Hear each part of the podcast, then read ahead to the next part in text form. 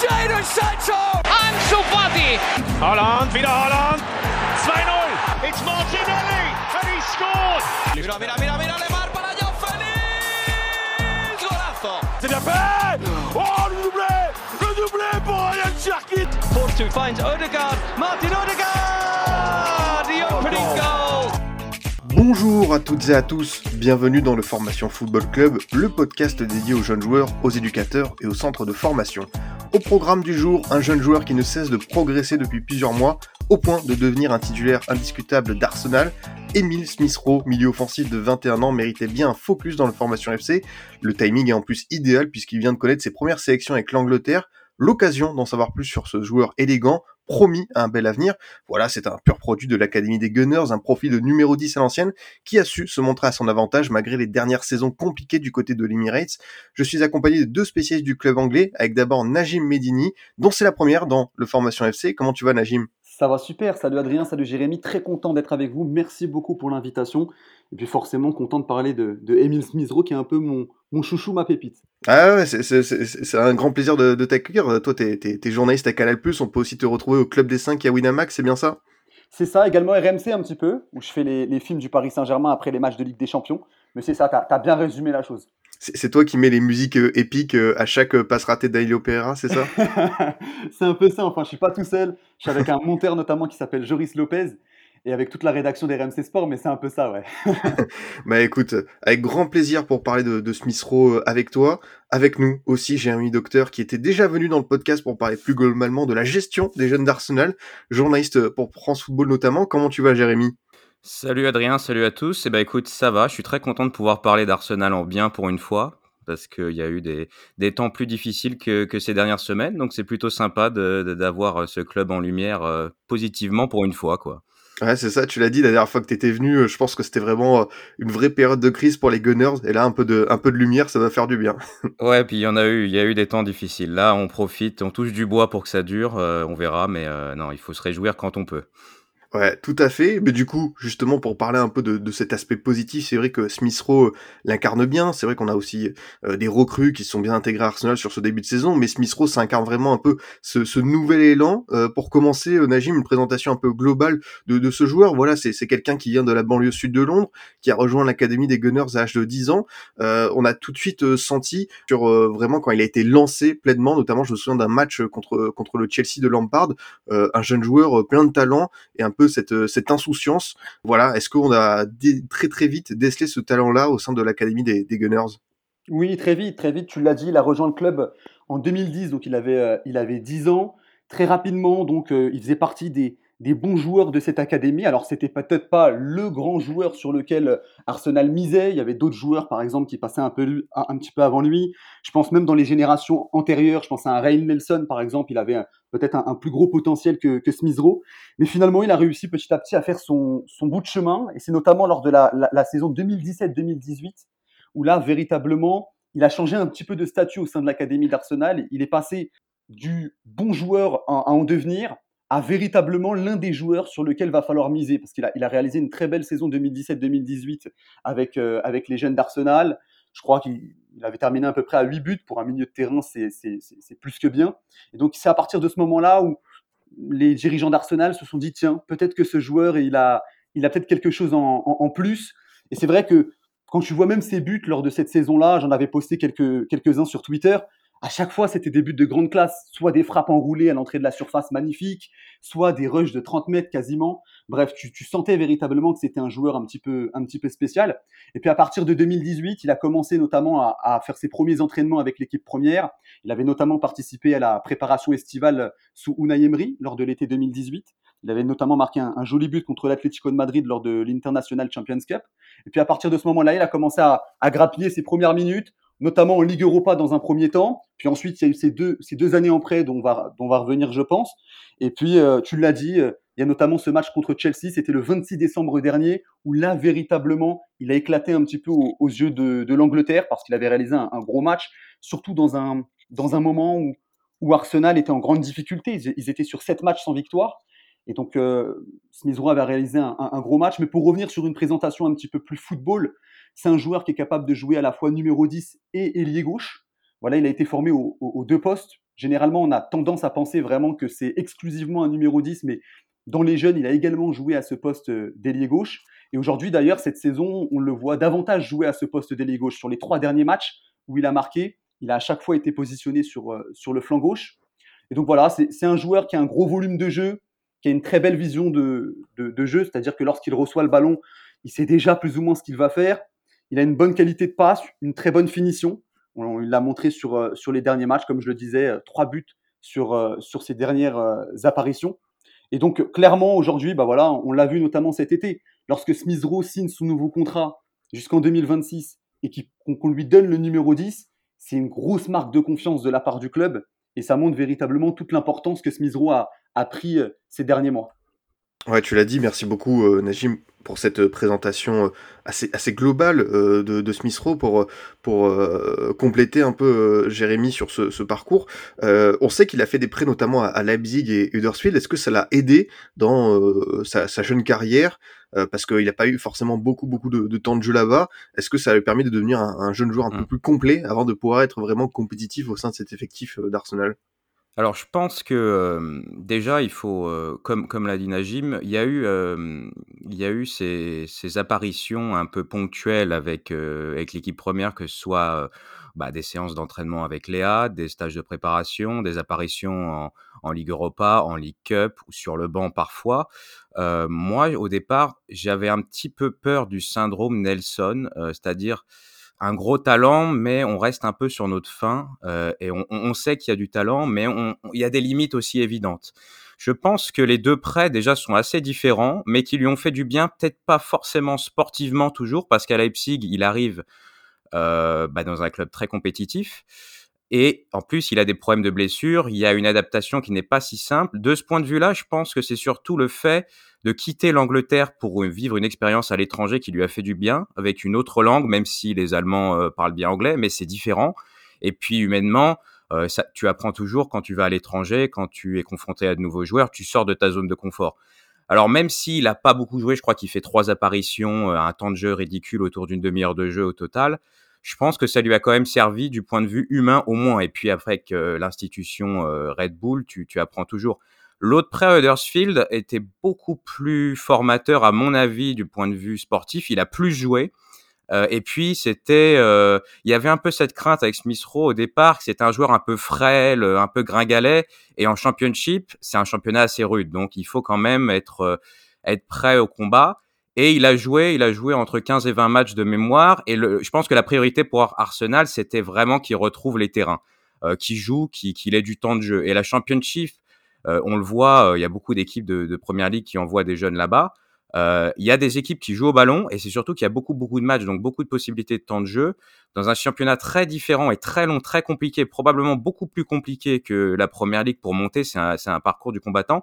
Donc je pense que le pré Huddersfield lui a fait beaucoup de bien et on l'a vu euh, petit à petit en revenant, il a pu grappiller du, du, temps de jeu ici et là pour finalement euh, avec ce match comme comme Namjim le disait, euh, la situation de sa première titularisation donc contre Chelsea pour le Boxing Day 2020 Arsenal, il euh, y a rien qui va. L'équipe a pas gagné depuis deux mois. Et Arteta tente un, peut-être, il y, a, il y, a, quelques blessures, mais Arteta tente un coup de poker en alignant dernière la casette, Saka, Martinelli, Smith Rowe. Euh, pour le résultat qu'on connaît. Et, et Arsenal n'avait pas gagné depuis deux mois. Tu t'es obligé de jouer avec trois jeunes avec une moyenne d'âge extrêmement basse sur ta ligne d'attaque. Euh, mais je pense que c'est toutes ces petites choses avant qui lui ont permis d'apprendre. Et, euh, et, Arsenal, même si euh, comme, vous l'avez dit, il y avait peut-être un peu euh, cette crainte que ça ne marche pas ou qu'avec la concurrence, on ne sait jamais, les joueurs, les jeunes peuvent être talentueux, mais ça ne prend pas. Et je pense que tous ces éléments ensemble et la confiance permanente que le club lui a accordée, notamment Unai Emery, qu'on a beaucoup critiqué pour un tas de raisons euh, totalement justifiées, mais Unai Emery avait lancé beaucoup de jeunes dans son passage, dont Saka et Smith Rowe. Donc c'est vraiment, je pense qu'un tas de petits éléments comme ça qui lui ont permis de s'imposer, notamment la confiance du club, comme vous le disiez. Ah, c'est très juste. Et heu, pour revenir un peu sur son profil, parce que je pense que c'est, heu, intéressant, heu, Nadine, tu l'as dit, heu, voilà avec, ESR, c'est pratique ça comme, diminutif pour Smith-Rowe, heu, avec, ESR, on parle vraiment de ce profil de numéro 10 à l'ancienne, mais tu l'as dit, hein, c'est un joueur qui est capable aussi d'être performant sur le côté gauche. Et ça, c'est intéressant pour un entraîneur parce que voilà, il peut être créatif et dangereux dans l'axe, sur un côté. Et on sait qu'aujourd'hui, il faut être, on va dire polyvalent pour un jeune joueur pour, performer rapidement pour s'intégrer. Et euh, Smith Rowe euh, correspond totalement à ce, critère-là. C'est ça. Enfin, au début, il a souvent été présenté, comme tu l'as dit, comme un, comme un numéro 10 à l'ancienne. Moi, j'étais pas forcément d'accord avec cette description, dans le sens où, moi, quand on parle de numéro 10 à l'ancienne, je pense un peu, tu sais, à un joueur comme Riquelme, par exemple, qui était un joueur qui n'était pas forcément très mobile, mais qui, par contre, était vraiment le métronome de son équipe c'est-à-dire que lorsqu'il avait le ballon, bah, il était capable tout simplement d'orienter le jeu, de conduire le jeu de son équipe. Et puis c'est un joueur qui avait une, incroyable technique, ce qui fait que voilà, sa technique lui permettait tout simplement d'être le meneur de jeu, le métronome de l'équipe. Aujourd'hui, Smithrow, moi je, considère que c'est plus véritablement quasiment un profil d'un numéro 8 moderne. C'est-à-dire que à la fois il a cette vision de jeu, voilà, d'un numéro 10, mais il a aussi ce gros volume de jeu ce très très gros volume de jeu, et c'est aussi pour ça que Mikel Arteta euh, l'aime beaucoup, c'est qu'il est capable de répéter les efforts. C'est aussi pour ça aussi qu'il joue sur le côté gauche, parce qu'il est, capable de venir aider son, latéral gauche, comme il est capable de faire beaucoup de courses vers l'avant. Et puis, avec le ballon, euh, c'est un joueur extrêmement mobile, c'est-à-dire que même lorsqu'il joue numéro 10, on le voit beaucoup s'excentrer sur les côtés pour aller combiner notamment avec, euh, par exemple, avec un Bukayo Saka. Et donc, je, pour moi, la description du numéro 10 à l'ancienne, ce serait un peu restrictif pour, euh, pour parler de, de Smith Rowe, qui au contraire, je trouve, a pas mal d'ingrédients du, du, joueur moderne, avec notamment cette alliance entre à la fois la technique et le physique. Après, Jérémy l'a dit, c'est vrai que ses prêts lui ont fait beaucoup de bien. Lui ont fait beaucoup de bien que ce soit. Par exemple, il a, il a un parcours qui est très différent d'un Bukayo Saka. Bukayo Saka, par exemple, lui, il n'a pas eu forcément besoin d'aller en prêt. Notamment parce que Arsenal, ce qu'il faut savoir, c'est que dès l'âge de 12-13 ans, dès qu'il rentre en gros dans le centre de formation, il y a un tas de données qui sont collectées sur les joueurs, notamment sur le plan physique.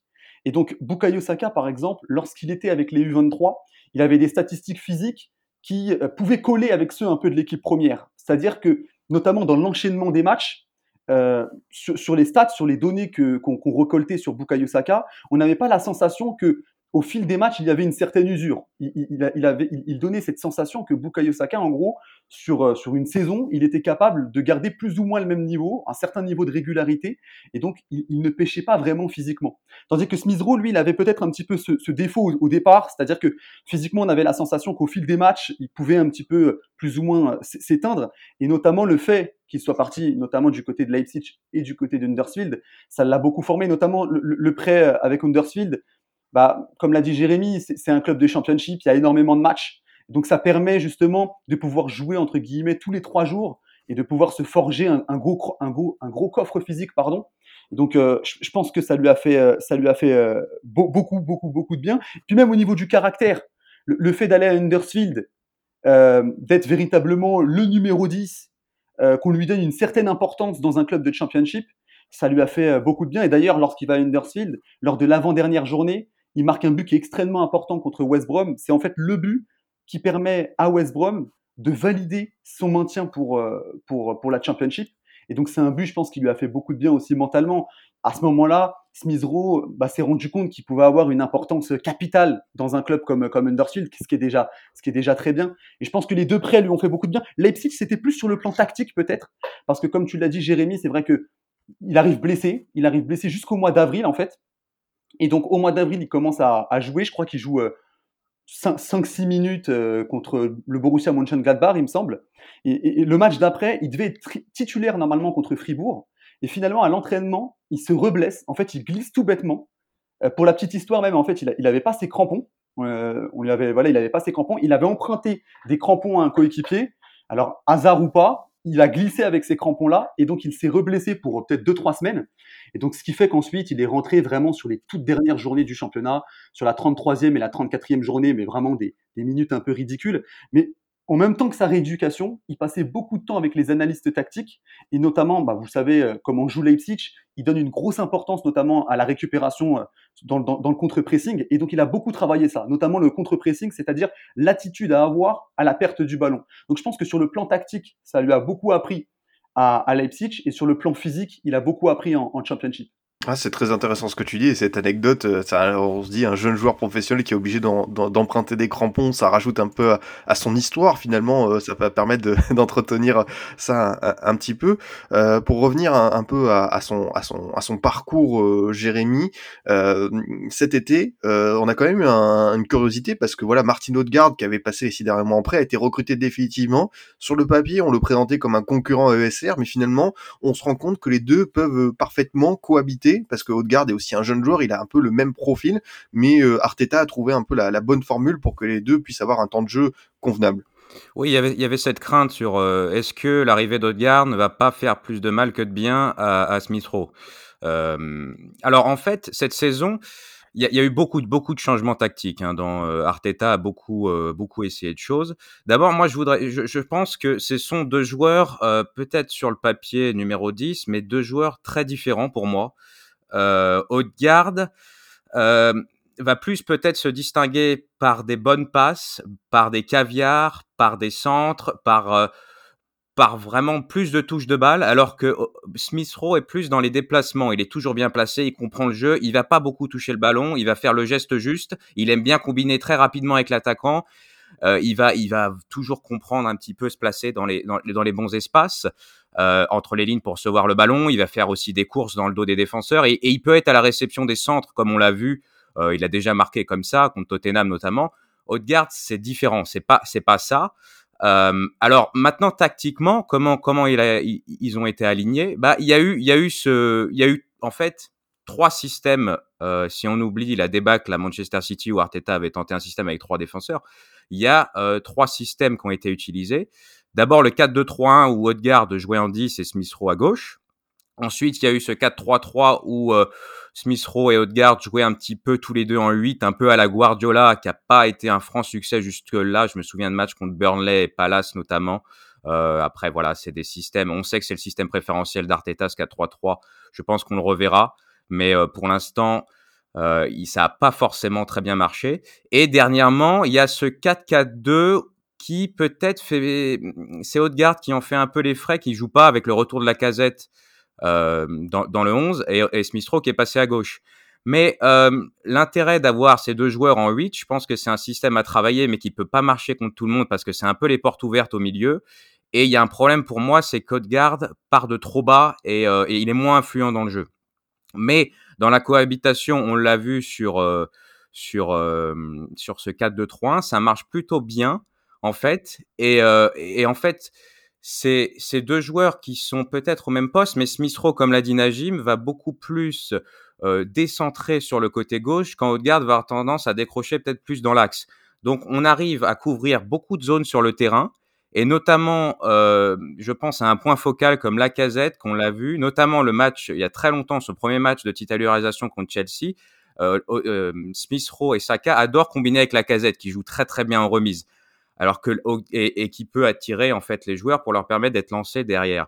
Alors que Odegaard va plus garder le ballon. Donc c'est vraiment deux joueurs complémentaires euh, qui pour moi on n'a pas encore trouvé la formule parfaite. Euh, peut-être que ça viendra de ce 4-2-3-1, peut-être d'un d'un d'un 4-3-3. Pour moi, ils peuvent jouer ensemble. Euh, en tout cas, je le vois pas comme quelque chose de négatif de pouvoir avoir deux joueurs de ce calibre euh, à disposition. Après, ça, ça a Arteta aussi de voir suivant l'adversaire, suivant le, le, jeu qu'il veut mettre en place. Mais euh, pour l'instant, on a, on, a vu de, on a vu de bonnes choses. Et en plus, dans ce, dans ce 4-4-2, là, dans cette espèce de 4-4-2 qui peut être un 4-4-1-1 ou 4-2-3-1 avec la casette euh, qui, qui redescend un petit peu. La casette va pas jouer tous les matchs et Odegaard reviendra certainement dans cette configuration où, où le deuxième attaquant tourne autour d'Aubameyang ou une espèce de 9,5 aussi. C'est un truc assez hybride.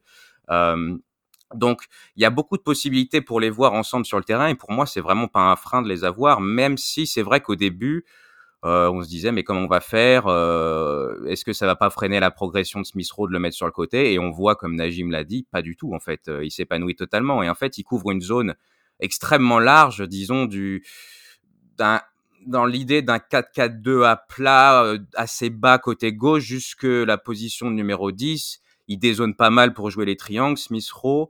Euh, et puis Arsenal, il y, a un, il y, a un, système assez asymétrique mais équilibré à la fois avec des latéraux qui ont un rôle extrêmement différent. Par exemple, en, en, phase de possession, Tomiyasu va former souvent euh, une défense à 3 quand Tavares va se projeter devant euh, le, le, latéral gauche, ce qui fait que Smith Rowe va pouvoir revenir également dans l'axe en fait. Et avec Tavares qui va jouer un peu le rôle d'ailier. Donc il y a beaucoup de possibilités comme ça. Et je pense que euh, suivant le profil de tous ces joueurs, et on le verra notamment, je pense, à la Cannes où euh, ça va faire mal à Arsenal parce que Partey sera pas là. Je serais pas exclu d'avoir de nouvelles, euh, de nouvelles choses intéressantes dans le jeu et une cohabitation nouvelle, peut-être avec des, avec des rôles encore plus développés pour les deux joueurs. Ah, tu veux peut-être compléter, euh, Najim, sur ce que vient de dire euh, d'un point de vue tactique, euh, l'apport euh, d'un ESR Ouais, non, je, je pense vraiment que, que les deux sont compatibles aussi. C'est vrai qu'il y a eu beaucoup de doutes, notamment lorsqu'Odegaard est arrivé. Il y a eu des matchs où ça a bien fonctionné. Je pense notamment l'année dernière, au match contre Tottenham, notamment, la victoire 2 buts à 1, euh, où Odegaard marque, il me semble, sur un centre de Tierney. Et puis il y avait également la victoire 4 buts à 2 contre Leeds, où les deux également avaient été associés et ça avait plutôt bien fonctionné. Après, à chaque fois, là où, quand ça a bien fonctionné, c'est justement dans ce 4-2-3-1 avec Odegaard au poste de numéro 10 et Emile Smith-Rowe dans ce poste d'ailier gauche. Effectivement, comme l'a dit Jérémy, c'est vrai qu'à chaque fois qu'ils ont été associés dans un 4-3-3 avec les deux joueurs en numéro 8, ça n'a pas vraiment fonctionné. Je pense même au, match contre Villarreal, par exemple, la double confrontation contre Villarreal, euh, c'était plus ou moins dans un 4-3-3 et ça n'avait pas très bien fonctionné. C'est même l'un des, l'un des pires matchs sous l'ère, euh, sous, sous l'ère Arteta. Donc, euh, je pense qu'aujourd'hui, oui, la, meilleure formule, ça reste ce 4-2-3-1. Et même actuellement, même si Arsenal joue avec la casette, alors par moment c'est un 4-4-2, mais très souvent finalement ça redevient un 4-2-3-1 parce que la casette décroche beaucoup et joue quasiment comme un numéro 10. Donc je pense que si Odegaard revient euh, dans l'équipe titulaire parce que sur les 3-4 derniers matchs, il est un petit peu sorti du 11 avec notamment bah, l'intégration de, de, la casette. Je pense que ce sera plutôt donc dans un 4-2-3-1 avec Odegaard donc euh, au poste de numéro 10 et Emile Smith-Rowe sur, euh, sur le côté gauche. Et ce qui est très intéressant dans ce qu'a dit notamment Jérémy, c'est que Odegaard, pour exister, il a besoin en fait de toucher beaucoup de ballons ce qui n'est pas forcément le cas d'Emile Smith-Rowe. Smith-Rowe, il est capable d'exister en touchant 40-50 ballons dans un match, ce qui n'est pas immense pour un milieu de terrain.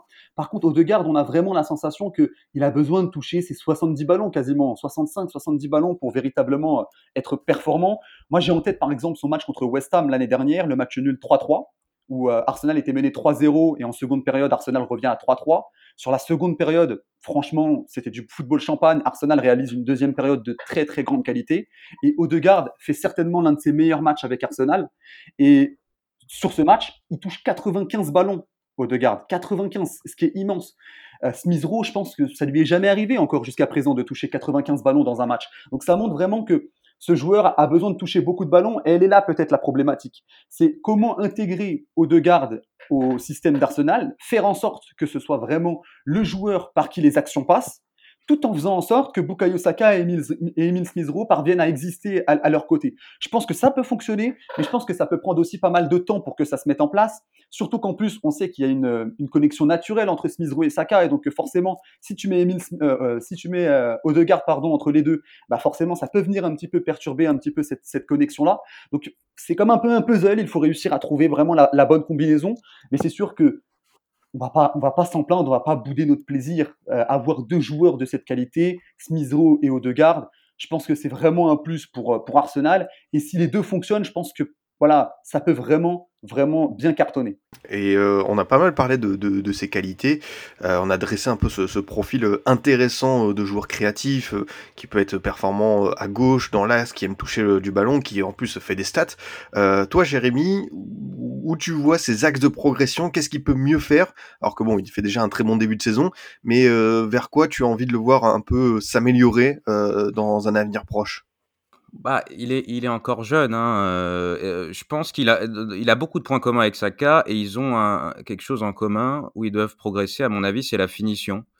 Euh, ils sont pas encore vraiment au top là-dessus. On l'a vu, euh, on a vu Smith Rowe dans des bonnes positions de frappe parfois, qui va soit utiliser la mauvaise surface du pied, soit complètement rater sa frappe. Je pense que ça, c'est déjà un premier point qui déjà il marque et euh, qui pourrait lui permettre d'en marquer encore plus des buts.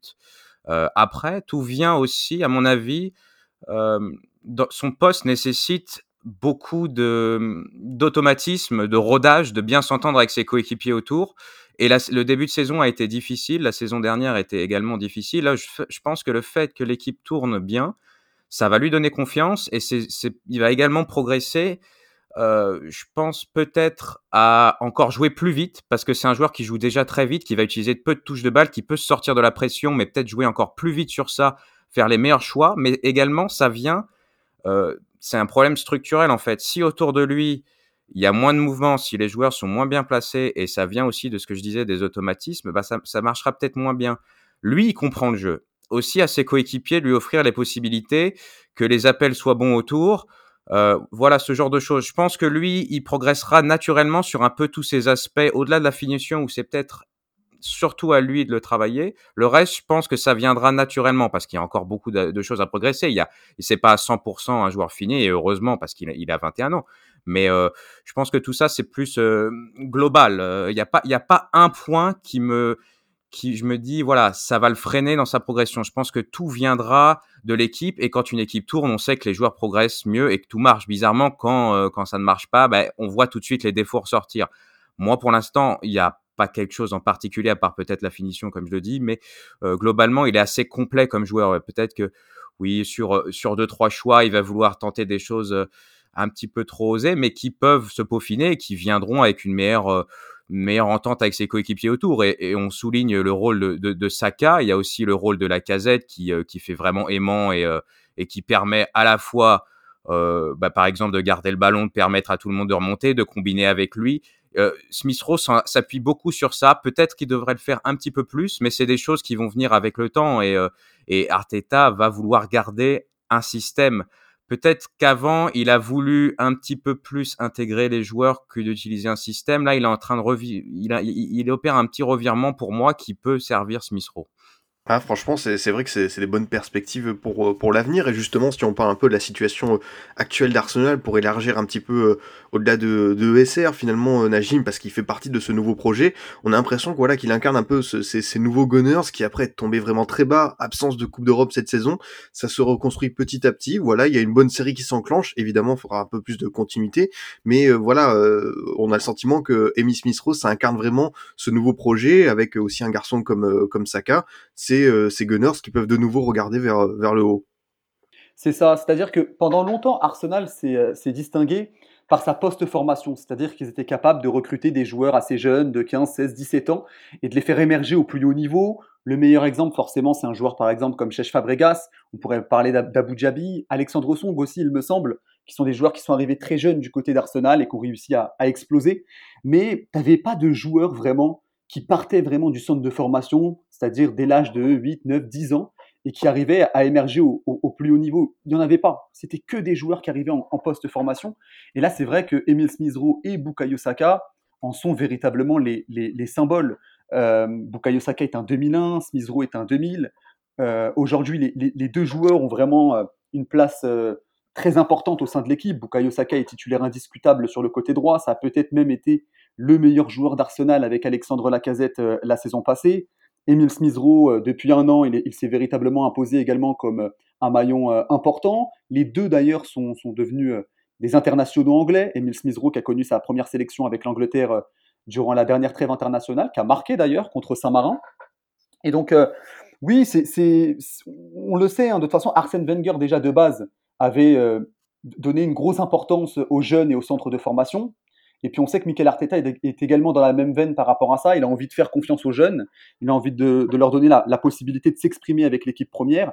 Et aujourd'hui, bah voilà, Emile Smith-Rowe en est clairement le, symbole et ça fait du bien. Puis pour revenir un petit peu sur la, bonne période d'Arsenal, euh, on le voit, comme je le disais tout à l'heure, Emile Smith-Rowe a marqué lors des trois derniers matchs. Bukayo Saka également est souvent euh, décisif, soit grâce à la, passe décisive, soit grâce à, son avant-dernière passe. Donc euh, Aujourd'hui, voilà, ce sont deux, pièces très importantes du puzzle d'Arsenal. Et, euh, comme tu l'as dit, euh, il, euh, il, représente un petit peu la, réussite récente enfin, d'Arsenal. En tout cas, la, pas forcément la réussite, parce que Arsenal n'est pas en réussite sur les dernières années, mais j'ai envie de dire plutôt l'espoir. C'est-à-dire que quand on voit Emile Smith-Rowe et Bukayo Saka, ça donne un petit peu d'espoir en cette équipe et on se dit, tiens, peut-être qu'Arsenal va pouvoir retrouver l'Europe sur les prochaines saisons. Non, c'est tout à fait euh, juste. Et justement, pour incarner un peu ce, nouvel Arsenal, euh, Jérémy, bah, on a Mikel Arteta. Euh, qu'est-ce que tu penses de son travail avec les jeunes joueurs? Voilà, il y a, il y a un an et demi qu'on avait discuté, c'était un peu ses débuts, il tâtonnait. on a vu que la saison dernière, ça a été très compliqué. On a un sentiment que il a enfin fait des choix, il a trouvé la bonne formule, notamment pour permettre à, à cette académie d'Arsenal de, de, rayonner au plus haut niveau et de prouver que elle peut sortir, un peu comme on a vu du côté de Chelsea, que cette académie des Gunners peut sortir des, des joueurs très intéressants et performant euh, assez euh, dans, dans l'immédiat. Ouais, ouais, ouais. On a, il y a beaucoup à dire sur Arteta et aussi euh, il faut, il faut dire que dans la, la, situation dans laquelle le club est, hein, les, cet été ils ont amorcé une, une, nouvelle transition, un nouvel, un nouveau cap avec un recrutement extrêmement jeune et là on regarde le 11 de départ. Euh, c'est vraiment, je, pense honnêtement que, euh, que ils, ont compris qu'il y avait, il fallait arrêter d'empiler les, vieux, on va dire ça c'est grossièrement, des joueurs en fin de, carrière type Willian, euh, il y a eu des recrutements un peu bizarres comme ça, pour miser maintenant sur la jeunesse. Et Arsenal a le 11, a les, je crois les, au moins les 5, 6, 11 les plus jeunes alignés euh, cette année en, en Première Ligue, et encore la casette est revenue dans l'équipe, ce qui fait augmenter la moyenne. Mais euh, sur, sur l'utilisation des jeunes avec Arteta, il y a eu beaucoup, beaucoup de, de débats et même pas mal de critiques là-dessus euh, où il allait préférer un peu ce côté conservateur, un peu euh, la sécurité type, je pense à un joueur comme El Neni, par exemple, euh, qui a été énormément utilisé la saison passée. Et cette saison, c'est plutôt Maitland Niles qui va jouer au milieu et qui joue bien. C'est-à-dire qu'Arsenal a joué son dernier match avec Maitland Niles et Lokonga au milieu, qui doit avoir 21 et 22 ou 23 ans. Donc, il a changé de braquet. Euh, est-ce qu'il s'est libéré? Est-ce qu'avant c'était pas un peu euh, une peur de, de, de l'échec, de, de, compter sur des joueurs plus expérimentés, même s'ils étaient moins talentueux? Euh, Là, il, il essaye de, promouvoir des jeunes, euh, mais il peut pas, il peut pas non plus. Euh, c'est un travail sur la durée. Donc là, le premier mercato vraiment avec que des jeunes, personnes au-dessus de 23 ans, il y a une ligne claire. Au moins, on sait où on va, ce qui change des années précédentes. Donc il travaille et puis il a la chance de pouvoir s'appuyer sur des jeunes de talent. Quand on, on parle de Smith Rowe, Saka, euh, c'est vraiment les porte-étendards de, de, de, cette académie euh, de Hell End qui va, euh, qui va, on espère, pousser l'équipe euh, au, au, prochain niveau. Mais euh, c'est voilà, je pense qu'il y, a eu un déclic cet été pour Arteta. Est-ce que c'est, est-ce que c'est peut-être parce que avant il était bloqué aussi par des joueurs? Faut se rappeler que Mustafi, Socratis et Ozil sont partis, mais parce que Arsenal a payé pour qu'ils partent. Euh, il y, a, y, a, des scénarios comme ça. Il y a encore, il y a encore des joueurs euh, qui sont là depuis plusieurs années. Arsenal a du mal à s'en défaire parce que c'est des joueurs euh, globalement assez moyens, mais qui ont un salaire très élevé. Donc c'est pour ça qu'Arsenal est obligé de trouver des combines pour s'en débarrasser, que ce soit par des prêts en payant le salaire, parce que c'est des joueurs difficilement euh, vendable, on va dire, euh, sur, sur le marché.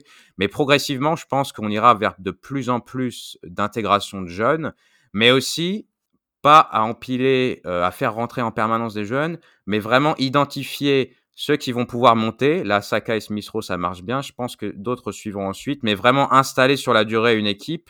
Et c'est là qu'on verra si Arteta arrive à gérer un petit peu euh, tout ça, tous ces jeunes, et faire une transition avec des joueurs plus expérimenté. Et il y a aussi un autre cas, il y a le cas Martinelli, euh, qui, avait, euh, qui avait explosé au départ et qui a beaucoup plus de mal maintenant. Alors, il n'a pas eu de chance, il s'est blessé, mais il a du mal un peu à revenir. Et Arteta extrêmement prudent sur son cas.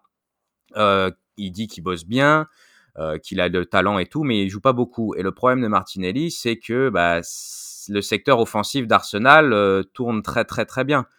Donc, voilà, il faut réussir à concilier euh, ces, jeunes, les attentes énormes en plus de, supporters, parce que ça joue énormément sur des cas Martinelli. On va pas parler du cas Saliba parce qu'on va se perdre dans d'autres considérations, mais il y a beaucoup de jeunes comme ça intégrés et Arteta a un bon vivier. Donc après, c'est à lui de, de, gérer ça et je pense que voilà, c'est intéressant de voir comment euh, cette saison, il y a eu un, il y a un changement manifeste. Quoi. Ah, c'est sûr, on peut voir qu'il y a, y, a, y a de la dynamique qui est positive, justement sur un peu euh, cette bonne ambiance qui règne du côté euh, d'Arsenal, la gym. C'est vrai qu'on est obligé de parler de cette complicité avec euh, Saka, on a l'impression que c'est vraiment les deux meilleurs amis du monde, on peut le voir sur de nombreuses photos, de vidéos, et même sur, sur le terrain, ces deux-là parlent le même football. C'est ça, franchement, ce sont deux joueurs bah, déjà qui ont été formés tous les deux à l'académie d'Arsenal, donc ils ont été biberonnés au même principe de jeu, ils ont peut-être la même vision du football, et ça se ressent sur le terrain, ça se ressent sur le terrain. Depuis que Smith Rowe a intégré l'équipe première, c'est-à-dire euh, donc, enfin, son premier match avec l'équipe première, ce n'était pas le 26 décembre dernier, mais c'est vraiment la date qui marque véritablement son explosion avec l'équipe première. Parce que par exemple, son premier match en première ligue, c'était au moment où il y avait Frédéric Lundberg qui avait fait euh, l'intérim au moment euh, où Unai Emery est licencié. C'était donc en décembre 2020, non, en décembre 2019, pardon. En décembre 2019, il avait donc fait son premier match en première ligue. C'était une entrée contre Manchester City. Et puis le week-end d'après, il avait été titularisé contre Everton. Mais à ce moment-là, bon, c'est juste après, il avait été prêté justement à Undersfield. Donc il n'avait pas forcément pu avoir de la, continuité avec l'équipe première. Le moment véritablement où il explose, c'est donc contre Chelsea lors du Boxing Day le 26 décembre dernier. Et donc depuis cette date-là, il a, il a donné quatre ballons de but à Bukayo Saka et Bukayo Saka a donné deux ballons de but à Emile Smith-Rowe. Donc ça montre clairement qu'il y a une vraie complicité entre les, entre les deux garçons. Ils se trouvent quasiment les, yeux fermés. Très souvent, quand Emile Smith-Rowe joue au poste de numéro 10, d'ailleurs, il a tendance à venir s'excentrer un petit peu sur le côté droit pour venir combiner avec euh, Bukayo Saka. Il y, a, un but, je trouve, qui caractérise assez bien ça. Il me semble que c'est contre West Brom, si je ne me, si je, si je me trompe pas. C'est un but où il y a un triangle de jeu entre Lacazette, Smith-Rowe et Saka. Euh, Smith-Rowe qui la met donc à, Bukayo Saka dans la surface de réparation, Saka qui, qui finit le boulot. Et donc ce but-là, ça montre véritablement, déjà le but est magnifique, mais ça montre clairement que les deux joueurs se trouvent clairement les yeux fermés, que c'est quasiment de la, de la, télépathie entre les deux hommes. Et, et, même cette semaine, par exemple, avec, euh, avec la sélection anglaise, alors l'adversité était, était très faible, hein, c'était contre Saint-Marin, l'Angleterre a gagné 10-0, mais tu sens que les deux hommes se cherchent. Par exemple, en première période, tu as un moment, tu as un son de Bukayo Saka au deuxième poteau pour, pour Emile Smith-Rowe, qui tente une tête, qui, qui, se procure une grosse occasion. Donc Smith-Rowe aurait pu marquer un but sur une passe décisive encore de, Bukayo Saka. Et même sur le but que, que Emile Smith remarque, Bukayo Saka est avant-dernier passeur, c'est lui qui la met à Temi Abraham, et Temi Abraham euh, réalise une belle talonnade pour euh, Emile Smith Rowe. Donc les, deux hommes ne sont jamais très loin, et aujourd'hui cette connexion, elle est importante pour Mikel Arteta, elle est importante pour Arsenal. Et d'ailleurs, quand on parlait tout à l'heure de Martino Degarde, je disais que il fallait absolument que même s'il y a l'intégration, par exemple, du Norvégien, il faut que cette euh, connexion entre Emile Smith-Rowe et Bukayo Saka se maintienne. Il faut que les deux hommes arrivent à se trouver, parce que forcément, lorsqu'il est positionné au poste de numéro 10, bah, c'est plus simple, dans le sens où les deux hommes sont assez proches sur le terrain. Par contre, quand Emile Smith-Rowe est sur le côté gauche et Bukayo Saka est sur le côté droit, en termes d'échange de passes, les deux hommes, les deux hommes s'échangent moins de passes, ce qui est logique parce qu'ils sont chacun sur un flanc, mais par contre, ils s'échangent des passes dans des zones dangereuses, très souvent aux abords de la surface ou même carrément dans la surface de, réparation. D'ailleurs, les, deux passes décisives de Bukayo Saka pour Emile Smith-Rowe, ce sont deux passes décisives qui se ressemblent beaucoup. C'est un but contre euh, West Brom euh, en fin de saison. C'était d'ailleurs le premier but de Emile smith en première ligue. Et c'était cette saison contre Tottenham. C'est à chaque fois Saka qui déborde sur son côté et qui vient centrer un rat de terre au premier poteau vers un Emile smith qui arrive lancé. Et donc ça, c'est un schéma de passe qui fonctionne plutôt bien parce que d'une part, je pense que c'est travaillé à l'entraînement, mais aussi et surtout parce que les deux hommes ont une affinité technique. Et ça, il faut absolument faire en sorte que cette affinité technique, elle, elle se maintienne dans le temps. Ouais, franchement, c'est vrai que c'est très intéressant pour euh, Arsenal de pouvoir compter euh, sur, euh, ces deux joueurs-là.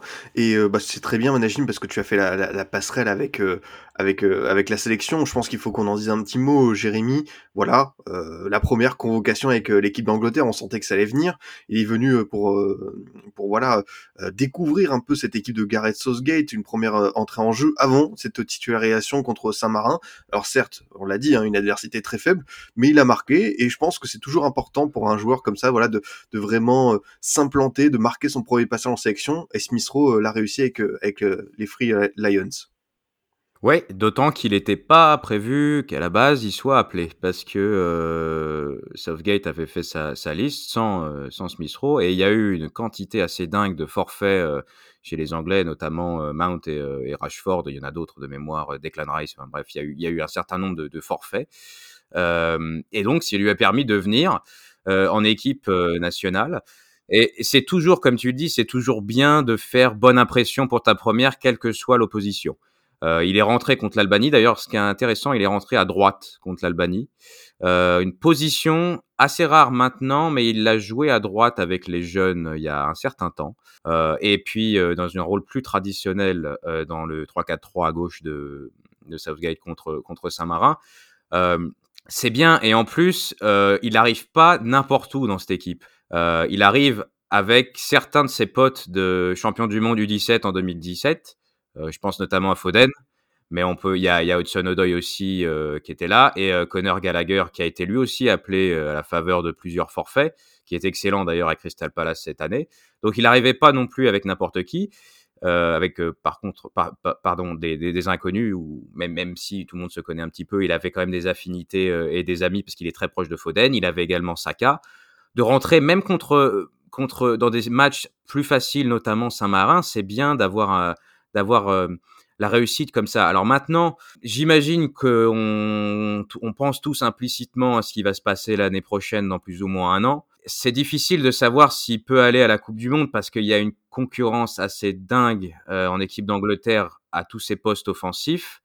Euh, Grealish, Foden, Sterling, Sancho, Saka, il euh, y, en a plein. Maintenant, voilà, à voir s'il continue d'avoir ce niveau de performance avec Arsenal et aussi sa polyvalence euh, de pouvoir jouer comme on l'a dit, même si euh, si ça s'y prête pas tellement pour l'instant d'avoir un numéro 10 avec l'Angleterre, mais on peut l'imaginer sa polyvalence de pouvoir jouer 8, 10 à gauche, voire à droite si c'est pour rentrer en jeu, ça peut l'aider énormément. Donc euh, à voir, mais la route est encore très longue parce qu'en en, l'état, à mon avis, si tout le monde est, est opérationnel, il est pas dans il est pas dans le groupe.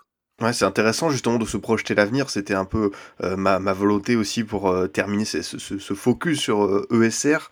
Euh, e Najim, jusqu'où tu le vois aller toi? On sait que justement, que tu l'as expliqué, hein, numéro 10 Arsenal, prolongation de contrat au sein des Gunners, on compte énormément sur lui. Est-ce que tu penses que vraiment son avenir, il doit, quoi qu'il arrive, continuer avec Arsenal? Ou alors euh, est-ce qu'il doit aller voir plus haut, par exemple dans un Manchester City avec Pep Guardiola? Euh, Est-ce que tu le vois aller à la Coupe du Monde? Comment tu te projettes toi avec euh, avec Smith Rowe, Najim? Bah, moi, forcément, à titre personnel, en tant que sympathisant d'Arsenal, j'espère qu'il va rester le plus longtemps possible chez, chez, les Gunners. Mais je pense sincèrement que c'est la volonté du club et même que c'est un peu sa volonté. Alors, je ne dis pas forcément qu'il va rester toute sa carrière, évidemment. Mais je pense que c'est pas dans les projets à court terme de s'en aller. Aujourd'hui, voilà, il, est, euh, il, a, il, a, une certaine affection pour ce club, forcément, vu qu'il y a été formé, vu qu'Arsenal a cru en lui, vu qu'Arsenal euh, lui, a fait, euh, lui a fait confiance. Aujourd'hui, comme je l'expliquais tout à l'heure, lui proposer un contrat jusqu'en 2026 et lui donner le numéro 10, c'est quand même une immense marque d'affection.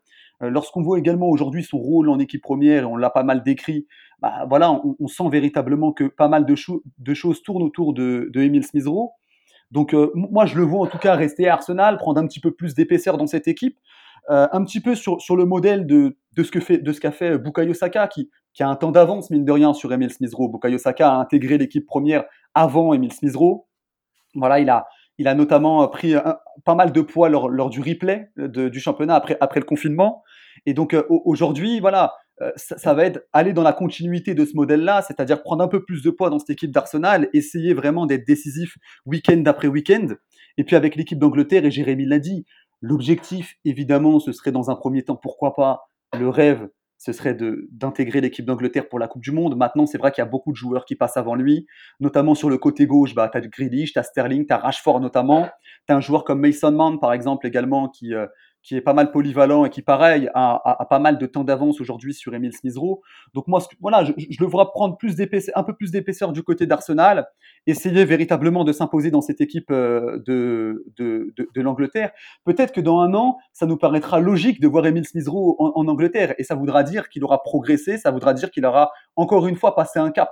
Parce qu'aujourd'hui, actuellement, à l'instant T, on en discute, et pour le moment, bah voilà, très peu de gens le mettent dans la liste des 23, ce qui est logique ce qui est logique, euh, voilà, il faut quand même rappeler que ça fait encore moins d'un an véritablement que Emile Smith-Rowe a, explosé avec l'équipe d'Angleterre. Donc, si dans un an on a la sensation qu'Emile Smith-Rowe euh, est légitime pour euh, pour véritablement jouer avec l'Angleterre à la Coupe du Monde, ça voudra dire qu'il aura encore réussi à passer un cap. Et c'est ça, je pense, le, le, prochain objectif de, de Emile Smith-Rowe. Ah, c'est sûr, c'est sûr. Bah écoutez, je pense qu'on a fait pas mal le, tour de la question qu'on a pu évoquer en profondeur, mhm. son parcours, son profil, euh, son avenir. Donc euh, merci messieurs. Est-ce que vous avez peut-être un, petit mot à rajouter avant qu'on passe au scoot time? Vas-y, vas-y. Ah, non, vas-y, vas-y, ah, Najib. Moi, je, voudrais revenir peut-être, si, c'est possible, sur euh, les, hommes qui ont été un peu importants dans la carrière d'Emile Smith-Rowe. Bien sûr. Alors, je vais quitter un petit peu la chronologie qu'on a adoptée depuis le début du podcast, mais c'est vrai qu'il y a eu des hommes qui ont été importants dans, cette, dans la carrière d'Emile Smith-Rowe, notamment chez les, chez les jeunes. Je pense notamment à un, un, homme comme Kwame Ampadou, par exemple, qui était euh, entraîneur donc chez les, chez les jeunes à, à Arsenal, qui est connu également d'une part pour être le père de Ethan Ampadou, que vous connaissez peut-être, qui est donc euh, joueur qui a été formé du côté de Chelsea, qui était prêté la saison dernière du côté de Sheffield et qui cette saison euh, est du côté de, de, Venise en Italie. Kwame Ampadou, bah, voilà, il, avait une, vraie importance avec euh, Emile Smith. Il était limite considéré un petit peu comme son père footballistique parce qu'il lui a donné beaucoup d'importance avec l'équipe de jeunes. Il lui a hum, donné beaucoup de conseils. Voilà, il a, eu une grosse importance. Il a également été euh, l'entraîneur adjoint de, Thierry Henry, notamment lorsqu'il était à, l'AS Monaco.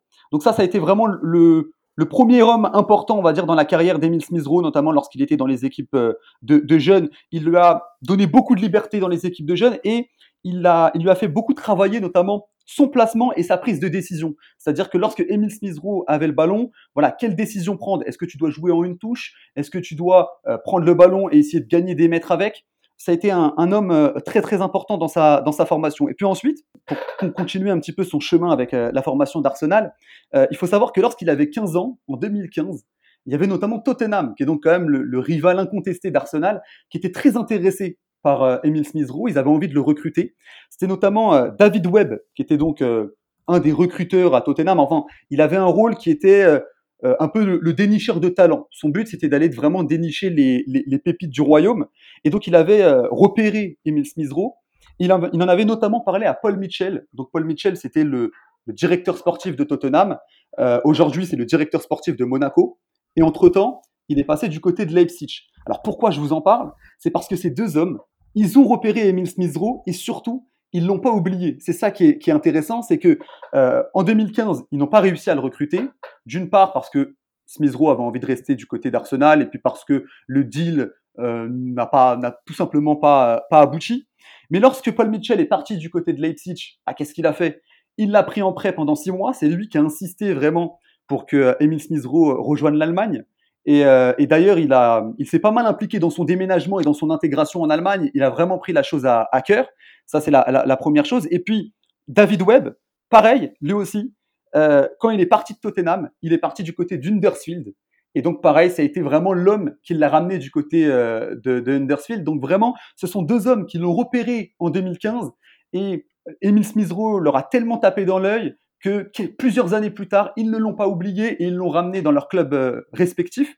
Et puis, dernière anecdote, c'est sur euh, un joueur bah, qu'on a parlé, c'est Connor, euh, Gallagher, qui donc réalise un très gros début de saison avec Crystal Palace, qui a donc été récemment appelé avec l'équipe d'Angleterre, qui a une question, on lui a posé la question, on lui a dit quel est l'adversaire qui t'a le plus impressionné?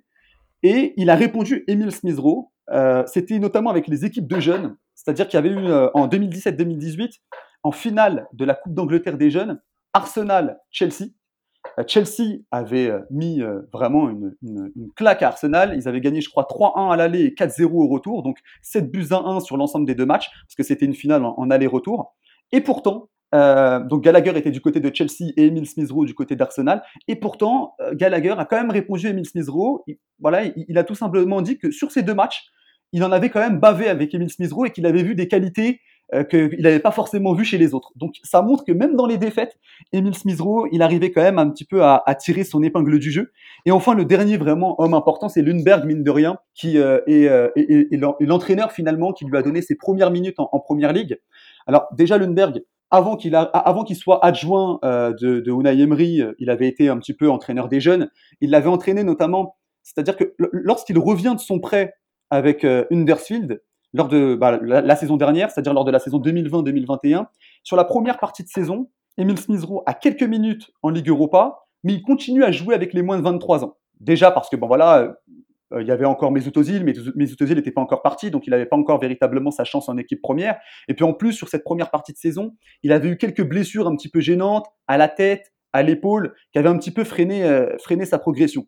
Et donc à ce moment-là, il fait connaissance notamment avec Lundberg qui lui donne pas mal de minutes avec euh, les moins de 23 ans. Et puis ensuite, lorsque Lundberg a assuré l'intérim entre le départ de Unai Emery et l'arrivée de Mikel Arteta, eh ben, il lui a donné ses premières minutes en première ligue. Donc, comme je le disais tout à l'heure, contre Manchester City où il remplace Mesut Ozil, et puis le week-end d'après où il est titularisé contre contre Everton. Donc euh, Lundberg, voilà, a été, euh, a été également un homme important qui a fait confiance à, à Emile Smith-Rowe. Donc ça, c'était juste après le prêt à Leipzig et juste avant sont prêts à, à Huddersfield. Donc voilà, voilà, je, je voulais revenir un petit peu sur les hommes qui ont un petit peu marqué, on va dire, la, la formation d'Emile Smith Rowe. Ah non, mais écoute, c'était c'était super intéressant justement de mettre en lumière euh, ces, ces formateurs. Je te, je te remercie, Najim, d'avoir fait un, un point complet sur justement euh, ces, ces personnalités du football euh, qu'on qu'on peut reconnaître comme Junberg, euh, quoi, qui a un peu voilà, qui a, qui a- qui a fait un passage éphémère sur le banc de l'équipe à Arsenal, mais qui a quand même compté Exactement. dans ce parcours euh, d'Emile Smith-Rowe. Euh, désormais, messieurs, c'est place euh, au Scoot Time avec euh, l'habituel jingle. Ça faisait longtemps qu'on l'avait pas entendu. Le Scoot Time à la découverte des jeunes joueurs. Allez, les, les auditrices, euh, les auditeurs connaissent bien le principe. Il est assez simple. Hein. Chacun votre tour, vous avez présenté euh, un jeune joueur méconnu du grand public, parler un peu de, de son parcours, de son profil, de ses qualités, dire un peu à qui il vous, euh, il vous fait penser dans, dans son allure. Euh, voilà, il un peu se projeter sur l'avenir.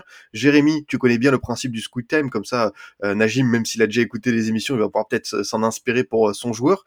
Euh, je sais que souvent tu veux nous parler des jeunes joueurs australiens, c'est un peu ton, ton domaine, ton, ton créneau, mais tu veux un peu en sortir aujourd'hui. De qui veux-tu nous parler, euh, euh, Jérémy? Et ben, je vais rester Arsenal euh, aujourd'hui. Très bien. Euh, pour vous parler de Salah Oulad Mhand. Désolé si je le, le prononce mal. On va l'appeler Salah, c'est son surnom, ça sera plus simple. Il est déjà part plutôt bien en termes de nom de famille.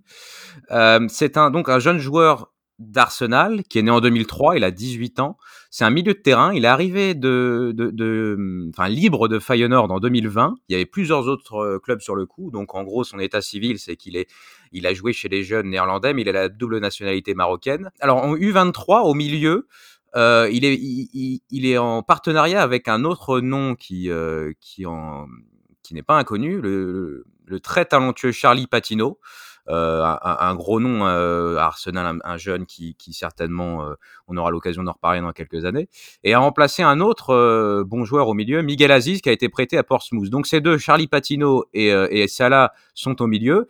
Et en fait, moi, je voulais insister sur, sur ce joueur parce que déjà, d'une, il s'est gravement blessé l'année dernière. Il a presque pas joué au foot pendant un an, ce qui à 16, 17, 18 ans est jamais très bon. Mais il a su rebondir. Euh, cette année, c'est vraiment le joueur qui ressort chez les U23 d'Arsenal, qui sont d'ailleurs premiers de leur division. Il vient d'être élu joueur du mois euh, d'octobre. Il en est, mine de rien, pour un milieu à 5 buts et 2 passes décisives en 10 matchs, donc il est, il est très décisif. Et aussi, pourquoi je voulais en parler? Parce que le point marquant pour lui de sa très jeune carrière, c'est qu'il a été appelé par Mikel Arteta euh, pour le match de League Cup contre Leeds et était sur le banc. Euh, C'était le seul joueur des U23 si on fait, euh, si on nommait Balogun, qui est lui déjà plus ou moins intégré avec Léa. Donc il a eu cette chance. Euh, et Arteta en a parlé d'ailleurs et a évoqué oui, une, récompense pour ses performances, surtout son attitude pour quelqu'un qui a su rebondir d'une grave blessure. Et c'est vraiment celui qui ressort chez les jeunes cette année. Et il s'est déjà entraîné plusieurs fois avec Léa. Donc à mon avis, on va le revoir, pas forcément bien sûr en titulaire ou quoi, mais on peut imaginer la FA Cup ou alors le prochain match de League Cup de quart de finale qui est contre Sunderland. À mon avis, on peut le revoir sur le banc. En termes de profil, c'est un 8, mais un joueur très complet. Son point fort, c'est vraiment sa technique qui est très très bon, euh, très très bon euh, avec le ballon, notamment pour le porter. Il aime beaucoup se projeter vers l'avant. Il aime bien être un peu comme Smith Rowe, on en a parlé, à la réception des centres pour les couper, pour arriver lancer. Il sait prendre les bonnes décisions. Ce qu'on lit des, et, ce qu'on entend des suiveurs des U23, c'est que ses passes, son jeu de passes et ses choix, c'est vraiment son point fort. Euh, ce qui est intéressant aussi, c'est que Kevin Betsy, qui est le coach U23, joue certes dans un système à trois derrière, mais aussi euh, un peu comme Wenger avant. Euh, il veut accorder beaucoup de liberté aux joueurs. Il veut pas les brider dans un seul système. Donc ces joueurs vont être un peu multitâches et ça correspond parfaitement au profil de Salah qui lui est très complet, euh, qui a une grande liberté donc au milieu de terrain et des qualités qui lui permettent, euh, bah, qui met, il met ses qualités euh, au service de l'équipe. Et donc, euh, voilà, il, il hésite pas à jouer plus haut, à se projeter. Il aime bien redescendre pour récupérer le ballon. C'est un, un, un, joueur qui a vraiment du coffre, qui aime bien toucher le ballon, qui aime bien bouger. Et en termes de, de comment de comparaison possible, c'est difficile, mais ça me rappelle un petit peu Ramsey, qui voulait toujours avoir le ballon, qui courait partout, qui, qui adorait se projeter avec, qui adorait combiner, qui adorait jouer très rapidement, courir, euh, couper les, marquer des buts. Voilà, ça me rappelle ça. Donc voilà, à suivre. J'espère que, que Salah, on aura l'occasion de le voir parce qu'il y, y, a un gros talent là.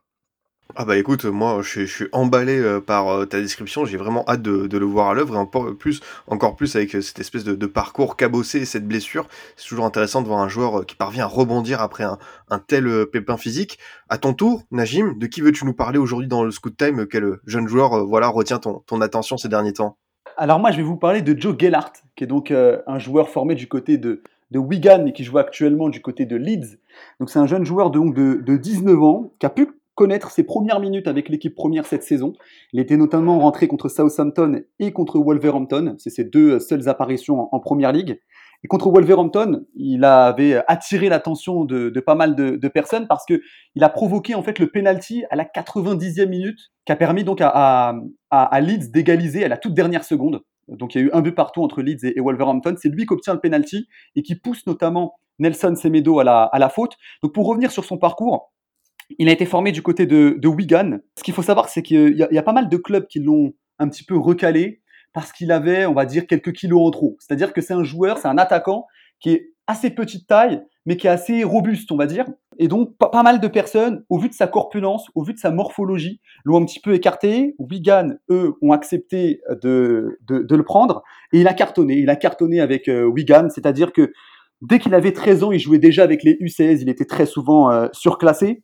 Et donc j'ai pu lire pas mal d'articles sur lui et j'ai vu des choses assez invraisemblables. C'est que notamment, il y a, y a, un jour où, Wigan, enfin les, les, jeunes de Wigan gagnent 10-0 contre Huddersfield. Apparemment, il aurait marqué les 10 buts.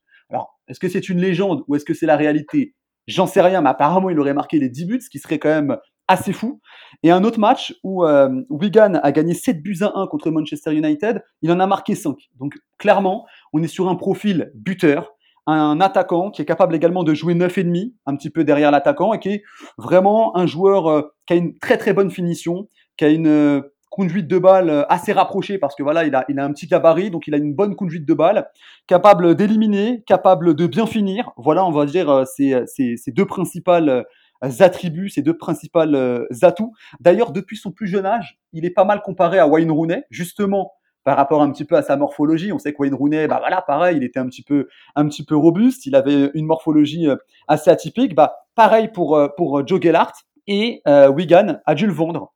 C'était à l'été 2020. Alors, ce qu'il faut savoir, c'est que au club, à la base, personne ne voulait le vendre parce que bah il était considéré vraiment comme la pépite de l'équipe. Sauf que Wigan a eu énormément de soucis financiers. Ils ont été dans l'obligation de le vendre et d'ailleurs ils l'ont vendu un prix dérisoire. Ils l'ont vendu pour 700 000 livres sterling, ce qui est vraiment très peu par rapport à la somme euh, qu'ils espéraient, euh, espéraient récupérer. Mais ils n'avaient pas vraiment le choix parce qu'ils étaient donc contraints à des, à des problèmes euh, financiers. Et donc il est parti du côté de, Leeds à l'été 2020, sous les ordres notamment d'un certain Marcelo Bielsa. Alors lors de sa première saison, il n'a pas tout de suite il n'a pas tout de suite euh, eu du temps de jeu avec l'équipe première. Ah, ce qu'il faut savoir, c'est que déjà lors de sa dernière saison avec Wigan, il avait pu jouer quelques matchs avec l'équipe première. Il a joué 18 matchs avec Wigan, mais c'était très souvent des entrées, euh, des, entrées ponctuelles. Voilà, il rentrait 10, 15 minutes, donc il n'a pas forcément eu le temps de montrer euh, l'étendue de son talent en Championship. Et puis lorsqu'il est arrivé à Leeds, lors de sa première saison, donc c'était l'année dernière, comme je vous le disais, il a d'abord donc joué avec les U23 et il présente de sérieuses statistiques 16 matchs, 11 buts, ce qui est quand même euh, assez, assez intéressant pour un joueur en, U23. Il s'est aussi beaucoup affûté, parce qu'on sait que Marcelo Bielsa, bah voilà, il, accorde une, immense importance à l'éthique de travail et euh, à cette rigueur physique. Donc il s'est pas mal affûté depuis qu'il est arrivé à, Leeds. Et euh, cette saison, alors il continue à jouer avec les U23. Il en est d'ailleurs à 6 buts en 7 matchs.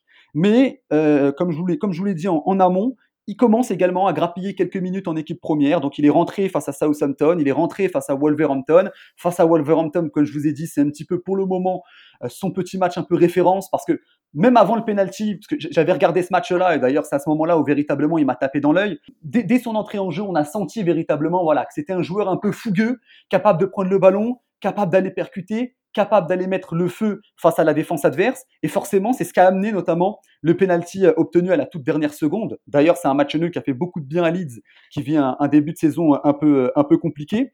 Il a également justement joué lors du match contre Arsenal. Euh, t'en parlais tout à l'heure, Jérémy. Euh, Salah, lui, était sur le banc du côté d'Arsenal. Joe Gellart, lui, est rentré sur, la, sur la fin de match. Bon, il n'avait pas forcément euh, tiré son épingle du jeu sur ce match-là, mais euh, il a, ça, lui a, ça, lui a permis d'avoir un petit peu de temps de jeu, on va dire, avec, euh, avec l'équipe première. Et donc voilà, c'est un joueur qui a, qui, a, qui a, attiré mon attention. Il a joué dans toutes les équipes de jeunes de l'Angleterre, les U16, les U17, les U18. Je crois même qu'il a été appelé avec les U21 lors du dernier rassemblement, mais il n'a pas, il n'a pas joué. En tout cas, c'est clairement un joueur d'avenir, un joueur à potentiel du côté de, Leeds United. Victor Horta, qui est le directeur sportif, compte beaucoup sur lui. Marcelo Bielsa euh, aimerait lui donner un petit peu plus de temps de jeu avec l'équipe première cette saison. En tout cas, cette saison 2021-2022, c'est normalement la saison, pas forcément où il doit exploser, mais la saison où il doit véritablement commencer à rentrer dans, cette équipe euh, première. Même à l'entraînement, euh, selon les dires, il aurait, il aurait impressionné pas mal de joueurs de l'équipe première. Donc, j'ai envie de le voir. J'ai envie de le voir davantage. En tout cas, de ce que j'ai vu contre Wolverhampton, franchement, ça m'a donné envie d'en de, de, voir plus. Voilà, c'est typiquement le genre de joueur que j'aime bien, c'est-à-dire le, genre de joueur qui, quand il a le ballon, bah voilà, un peu feu follet, qui va aller provoquer, qui est capable d'avoir une bonne finition. D'ailleurs, si vous regardez un peu sur YouTube, euh, les, les, les, buts qu'il a pu marquer avec les U23, c'est à chaque fois des, des, jolis buts, souvent des frappes de loin pleine lucarne. Il y a notamment euh, un, match euh, entre Leeds et Liverpool la saison dernière avec les U23 où il a marqué un doublé et les deux buts euh, sont, sont, sont magnifiques. Donc voilà, c'est clairement le petit joueur à suivre, Joe Gellart, 19 ans, le jeune joueur de, de Leeds United. Bah écoute, on est on est emballé aussi par ce profil et en plus ce qui est bien c'est que les, les, destins sont croisés avec euh, avec le jeune Salah euh, d'Arsenal. Donc euh, on termine cette émission en parlant de deux jeunes profils assez intéressants. On va suivre ça de près évidemment. Merci beaucoup messieurs d'être venus dans Formation FC. Voilà quasiment une heure d'émission pour parler d'Emi Smith Rowe, pour parler de cette formation des Gunners. C'était c'était passionnant. Quelle est un peu ton ton actualité de ton côté Najim? Tu l'as dit, tu es notamment à RMC pour monter les, les matchs du PSG. On peut aussi te retrouver, je rappelle, du côté de, de Winamax euh, du Club des 5 et également sur Canal Plus de temps en temps. C'est ça, Winamax, euh, bah, d'habitude je commente euh, quelques matchs, notamment sur la Ligue des Champions. Donc voilà, c'est un format un peu particulier. C'est un peu comme sur l'équipe, c'est-à-dire que on nous voit nous en train de commenter, vu que Winamax n'a pas les, les, droits d'image, mais c'est un exercice qui est très intéressant à faire sur le Club des 5. Donc voilà, vous le savez, Club des 5, émission qui revient vraiment sur les cinq grands championnats européens tous les soirs à 23 h Donc j'y suis environ une fois par euh, une fois par semaine. Du côté de Canal+, je commente souvent des matchs le week-end, donc euh, soit des matchs de Première Ligue. Alors c'est souvent des, matchs de deuxième moitié de tableau qui sont souvent rediffusés dans la semaine sur Canal Sport, soit des matchs de D1 féminine, donc deux, exercices un petit peu différents, mais, toujours le même plaisir. Et puis, euh, RMC, comme je vous le disais, donc où, où je participe notamment à la réalisation euh, des, films du match. Donc après chaque match du Paris Saint-Germain en Ligue des Champions, le film sort généralement le samedi ou le dimanche. Bah écoute, parfait, parfait, on va suivre ça euh, de près, on peut te retrouver donc euh, sur de nombreux supports. De ton côté, Jérémy, je rappelle que tu écris de temps en temps pour, France Football. quelle va être ton actualité pour, les prochains jours, les prochaines semaines?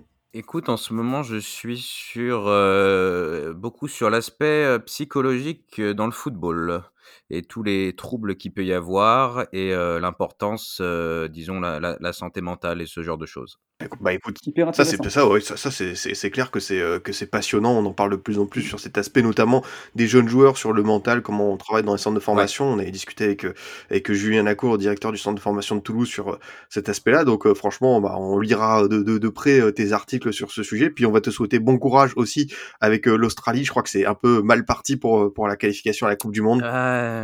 il va falloir il va falloir hausser le niveau de jeu là. Il y a il y a, y a urgence. bah écoute, tout le mal qu'on te souhaite. On verra les, les, les prochain match euh, de, qualification euh, en mars. Merci encore une fois, messieurs, d'être venus dans Formation FC. C'était un vrai plaisir. Merci Adrien, merci. Merci beaucoup. De mon côté, chers auditeurs, je vous souhaite euh, une bonne semaine. Je vous dis à bientôt pour un autre numéro. Vous pouvez toujours nous écouter sur Deezer, Spotify, SoundCloud, iTunes et Google Podcast. À très vite pour une nouvelle émission du Formation Football Club.